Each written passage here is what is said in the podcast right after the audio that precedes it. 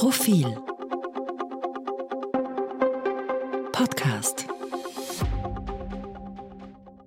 Sie hören den aktuellen Profil-Leitartikel, geschrieben und gelesen von Eva Linsinger. Politik zum Abgewöhnen. Die schrille Daueraufgeregtheit kommt verfrüht. Ein Jahr gereizter Wahlkampf ist niemand zumutbar. Vizekanzler Werner Kogler kam aus dem prallen Selbstlob gar nicht mehr heraus. Monumental, historisch, eine Transparenzrevolution. Verfassungsministerin Caroline Edstadler stand in der Begeisterung über den eigenen Arbeitsnachweis nicht nach und jubelte über den Paradigmenwechsel nach 100 Jahren Amtsgeheimnis. Dieses vollmundige Frohlocken passte nicht wirklich zum Anlass, dem Entwurf zum Informationsfreiheitsgesetz. Ja, Endlich fällt die Lizenz zum Schweigen, das Amtsgeheimnis. Bisher landete Österreich mit seinem Prinzip Herrschaftswissen, wo Fragen nach Gutdünken und oft gar nicht beantwortet werden, unter 136 Staaten gemeinsam mit dem Südpazifikstaat Palau auf dem hochnotpeinlichen letzten Platz. Ja, die Infofreiheit ist ein wichtiger Schritt von der vordemokratischen Geheimniskrämerei zu moderner Transparenz. Mehr als Vorgängerregierungen schafften. Bloß, die üppigen Ausnahmen für Gemeinden unter 5000 Einwohnern sind mehr als eine Lücke und machen die Infofreiheit zum Minderheitenprogramm. Nur 259 der 2093 Gemeinden übersteigen die magische Bevölkerungsgrenze, ab der Bürgerinnen und Bürger automatisch Auskünfte bekommen, was mit ihrem Steuergeld passiert. 1834 Gemeinden und damit 3,4 Millionen Bewohner bleiben in der Dunkelkammer. Informationen werden dort keine Bringschuld. Weitere gravierende Haken. Mit der Ewigkeitsklausel. Reformen nur, wenn alle Bundesländer zustimmen, also in der Realität nie, entzieht sich die Infofreiheit der Evaluierung und Verbesserung.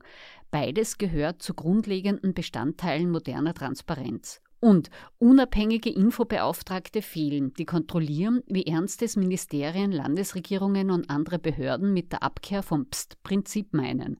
Nicht zuletzt, die Zustimmung von SPÖ oder ÖVP für die notwendige Zweidrittelmehrheit steht aus. Soweit war die türkis-grüne Regierung schon fast einmal als sie im Februar 2021 ebenfalls unter dröhnendem Jubel einen Entwurf zur Informationsfreiheit in Begutachtung schickte und nach diesem groß verkündeten Start zweieinhalb Jahre lang ins Blockieren geriet. Ob diesmal der Ankündigung wirklich Taten folgen, ob, wie und wann die Informationsfreiheit beschlossen wird, ist ungewiss. Bleibt unter dem Strich, niemand will einen Etappenvolk der Regierung kleinreden. Aber um mehr handelt es sich nicht. Die enthusiastischen Lobgesänge der Koalition klingen reichlich übertrieben. Weniger aufgeregt kann mehr sein. Die nüchterne Wahrheit ohne schrille Begleittöne ist dem Wahlvolk durchaus zumutbar und würde sogar der Koalition guttun.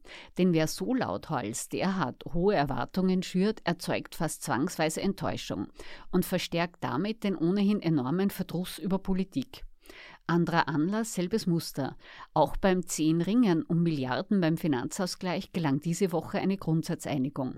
Das ist ein Lebenszeichen der Koalition. Aber um den gloriosen Kraftakt, zu dem die ÖVP und Grüne die vagen Zielvorkamen prob hochchesten, handelt es sich nicht.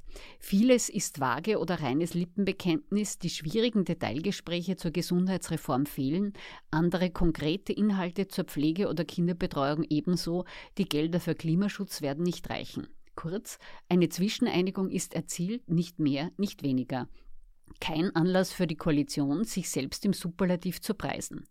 Es ist menschlich verständlich, dass die Regierung nach den Chaoswochen jeden Beweis ihrer Handlungsfähigkeit überschwänglich feiert und selbst Zwischenerfolge bejubelt.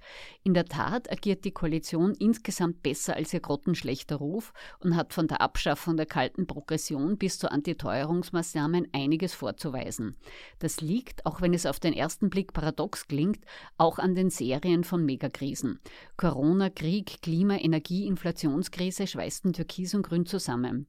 Schon allein deshalb, weil das Geld abgeschafft war und sich Differenzen leichter übertünchen lassen, wenn Milliarden verteilt werden können.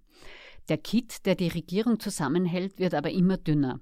Allein die lange Liste der wichtigen Posten, über deren Besetzung sich ÖVP und Grüne seit Monaten nicht einigen können, von der Bundeswettbewerbsbehörde bis zur Nationalbank, zeigt, wie groß die Uneinigkeit ist. Dazu kommt, wie auch immer die nächste Nationalrats ausgeht, sie wird eine andere Regierungskonstellation bringen.